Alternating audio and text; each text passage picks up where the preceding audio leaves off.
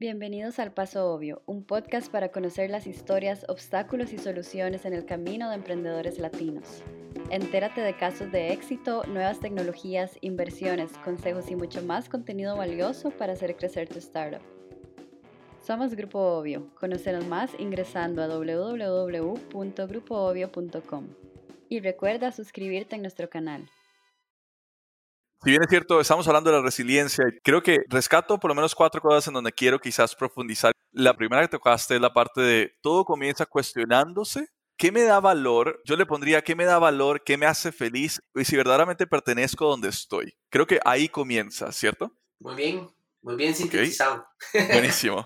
Segundo punto vendría siendo, no te tomes nada personal, porque lo que definitivamente vas a ver en el camino mucho más cuando recién estás empezando a emprender, es gente que no cree en la idea, gente que te va a decir esto no va a funcionar, ¿para qué se va a meter en eso? X, Y, Z y viene un río de por qué no hacerlo y por, por qué te vas a exponer. Y eso puede venir desde familia cercana, desde papás, desde hermanos, desde pareja, desde esposos, cualquier cosa.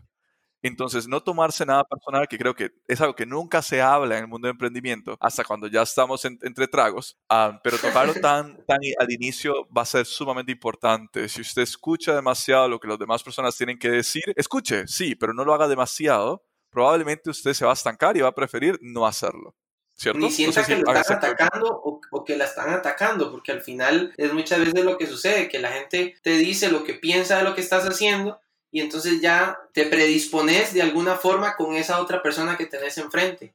Y puede ser que en algún momento sea parte de tu equipo de trabajo o la necesites para alguna cosa en específico o forma parte de tu red de apoyo y listo. Pero no te lo tomes nada personal. Y yo creo que lo cerraste muy bien.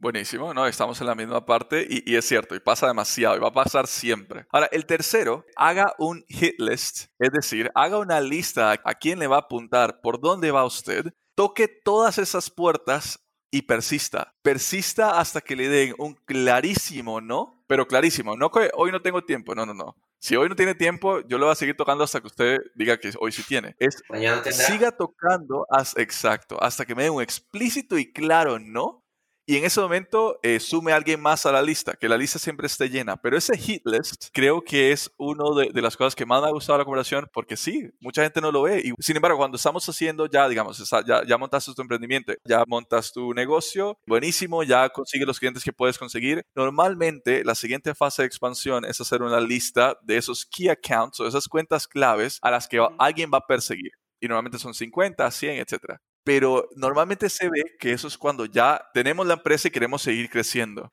Lo que vos tocas acá, y es, donde más creo que tiene riqueza, es que vos lo estás haciendo al comienzo, desde el comienzo, con quién quiero trabajar y a quién voy a ser suficientemente intenso para no dejarlo dormir porque siempre estoy tocando esa puerta. Y ahí voy a, a complementarte nada más, el dejar de pensar en pequeño. Hay mucha gente que empieza en este sector porque viene pensando como el sistema nos permite pensar que nosotros le vamos a ayudar, que nosotros le vamos a solucionar las dificultades que tiene, que si necesita algún tipo de sello, llámese pyme o llámese microempresa, todo este montón de términos que al final lo único que hacen es, sí, si bien es cierto, generan beneficios, pero lo único que generan son, imagínense un, un vasito lleno de canicas o de bolinchas, lo que empieza a generar son más bolinchas a que su mente no piense más allá de eso. En que entonces, si yo la veo mal o si la veo fea, como diríamos popularmente aquí en el país, entonces el gobierno va a venir por mí, me va a rescatar. Es mentira, es mentira.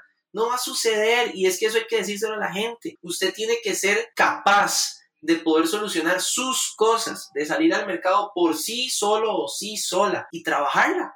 Y ahí hay que trabajar. Pero definitivamente eso es algo que hay que tomar en cuenta en este punto que estás mencionando. El yo decidir con quién, el yo ir por y el yo desarrollarlo. Porque si no, nadie lo va a hacer por mí. Correcto, totalmente de acuerdo contigo. Y eso entonces llega al justamente el punto 4 que tengo aquí escrito de lo que veníamos conversando, y es toma tiempo, y aquí, aquí hay que ponerle el quote por Bernal Fonseca, toma tiempo llegar a donde se quiere. Muchas veces incluso toma tiempo arrancar. Todo se basa en seguir intentándolo y persistir. Sí, sí, o sea, en realidad eh, escuchaba una frase hace poco, o leía una frase más bien que decía que no es la fuerza del agua la que parte la roca, sino la persistencia de ella.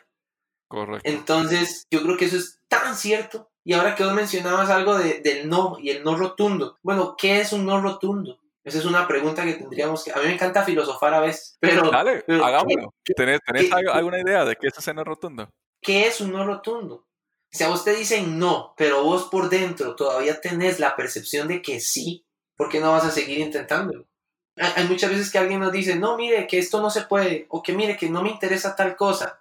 Bueno, ¿por qué? Y ni siquiera preguntárselo a la persona, porque puede que para la persona sí te, sea una decisión completa y radical, y está bien, pero a lo interno tuyo, o sea, vos como persona, ¿qué pensás?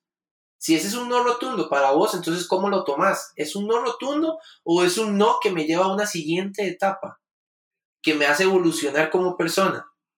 Eh, ahí son preguntas que nos podemos hacer en el camino y cada quien respóndalas como quiera y tómelas y adáptelas y póngalas en práctica. Pero al final creo que siempre es, vuelvo al mismo ejercicio, cuestionarnos todo. ¿Cuál es, ¿Qué es el peor de los casos? Que ya te dijeron no, que te van a decir que no otra vez. Ah, vaya, eh, ya no vas a llorar, digamos, ya te dijeron no una vez. Entonces, de acuerdo contigo, o sea, muchas veces, incluso ese no, si queda la percepción de que es que creo que sí hay algo, seguirlo intentando. Y, esto me hace surgir una pregunta y es, ¿cuánto, y me encantaría que lo respondieras incluso con tu historia, ¿cuánto tiempo es el justo para yo saber si aún lo sigo intentando, no se me ha abierto la puerta? ¿En qué momento debería yo decir, sabes qué, hasta acá lo intenté? Es una pregunta a la que hoy no tengo respuesta, porque sí, soy honesto, porque en realidad nunca me he detenido a pensar si ya llegó un momento en el que ya todo debería parar. Porque para mí, en realidad, las cosas son, vuelvo al mismo tema, la persistencia. Usted tiene que ser constante en lo que quiere. Y si usted quiere algo, eso se va a dar de alguna forma. Por un sí, por un no, o se va a dar. O sea, algo va a suceder. Entonces, y eso te va a llevar a otra cosa. Y eso a otra cosa. Entonces, vuelvo al tema de, filosofar un poco. Pero somos seres evolutivos. Entonces, no hay un finito, no hay un resultado final. Simplemente hay una etapa, un paso que di que me llevó a un, a un, a un cierre de una etapa para ir a otra. ¿Cuándo dejo de intentar? Cuando percibo que llegué al cierre de una etapa, pero sigo intentando ahora de otra forma. ¿Cuán resilientes podemos ser al no? Y eso es una de las cosas que yo creo que más hay que hablar en este sector. Cuando nos digan que no, bueno, ¿cómo reacciono? ¿Me quedo ahí? ¿O detengo un poco el proceso con ese, esa, esa persona o esa organización, pero sigo haciendo acciones por otro lado? O genero acciones que no son directamente hacia esa organización y persona, sino que están más tercerizadas. Y entonces yo estoy haciendo cosas por otro lado que igualmente sé que le hablan a esa persona o, u organización. Y allí es cuán estratégico o estratégica puede ser. Eh, y parece, parecerá utópico quizás en este momento escucharlo, pero, pero yo creo que estamos en un momento de la historia mundial, global, para cuestionarnos todos y cuestionarnos todo más bien y generar nuevos significados de las cosas que creíamos conocer. Claro. Y de hecho, ah, nunca nos podemos preguntar si ya fue suficiente. O sea, no lo podemos hacer. el único momento cuando literalmente se debería hacer una pregunta es cuando ya soy infeliz, ya no me siento cómodo haciendo lo que hago, no me gusta y veo felicidad haciendo algo más.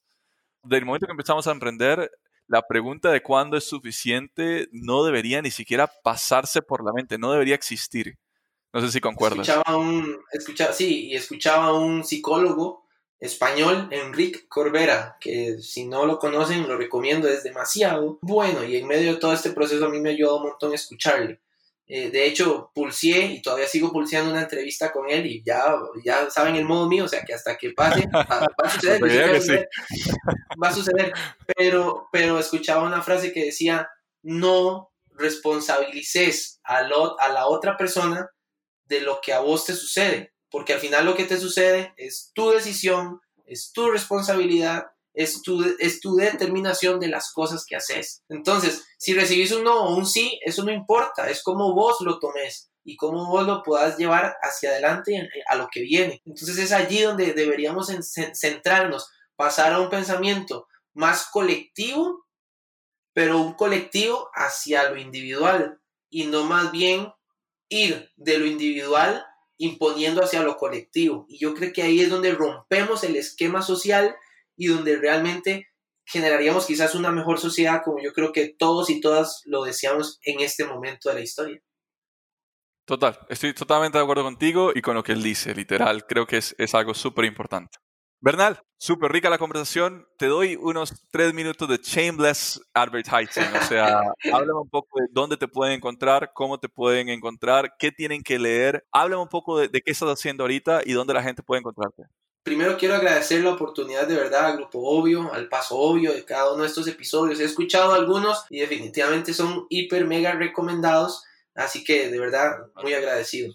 Luego, invitar a la gente porque precisamente lo que hacemos es generar contenido, así como ustedes lo están haciendo en distintas plataformas. Entonces, Facebook o Instagram, aparecemos como cercanos CR y allí van a poder encontrar, yo le llamo el ecosistema del contenido. Van a poder encontrarse los programas semanales, donde empezamos a hablar de temas de actualidad que impactan la educación, que impactan el empleo, que impactan al emprendedor, que impactan a la persona profesional que está allí en, en una compañía por supuesto, todas las plataformas también de podcast que se van a encontrar por allí, el contenido web, hay un newsletter que llega a más de 5.000 suscriptores, reciben este, este mensaje semanal. Hablando de todo esto, de qué nos cuestionamos, qué ponemos, cuáles son nuestros accionables en lo que estamos haciendo como profesionales y como personas también. Al final en cercano siempre vamos a buscar hablar de esto, de cuál es la actualidad, cómo nos afecta lo que hacemos, pero para ser mejores porque si no, si no estamos en la capacidad de competir, y ojo que la competencia no quiere decir a quién dejo atrás para yo sobresalir, sino cómo yo puedo mejorarme a mí mismo y ser la mejor versión de mí mismo o de mí misma. Entonces, eh, nada, que nos busquen y la página web cercanos.net y todo lo que tiene que ver con Dementes también se lo van a encontrar allí. Hay un perfil en Instagram de DementesCR, y la página web www.dementes.cr también. Yo creo que son los mejores canales, ahí cada uno está dirigido para ponerse en contacto con, nosotros y mi correo electrónico que lo puedo dejar a disposición también, bernal.fonseca.cercanos.net. Y si quieren realmente revolucionar la forma de pensar, de crear contenido y de nutrir a la gente de contenido útil y de servicio, pues este es, este es el camino, este es el lugar y esta es la ruta que si quieren hacerlo, aquí estamos para hacer posible lo que parecía imposible. Un gustazo, ¿verdad? En verdad, bastante, bastante bien. De hecho, antes de irme, porque también tengo muy claro que parte de nuestra audiencia son inversionistas, ¿algo en la parte de mentes que le quieras tocar o dejar una campanita ahí? No, no, invitarles siempre. Yo creo que si algo hacemos es escuchar lo que la otra persona quiere y también en dónde invierte su dinero y nosotros ponerlo a que sea útil para las demás personas. Somos un intermediario de esos procesos y tenemos una plataforma mediática, la última versión de Demente llegó a más de 250 mil personas en Costa Rica. Por supuesto, el alcance mensual que anda por más de 150 mil personas. Entonces, yo creo que a este tipo de personas, y es usted que nos está escuchando, se le habla con números y ahí están. Entonces, hagamos las cosas reales y aquí estamos para escuchar lo que quieran hacer. Buenísimo. Un gustazo, Bernal Fonseca de Cercanos y nos vemos en el próximo Paso Obvio.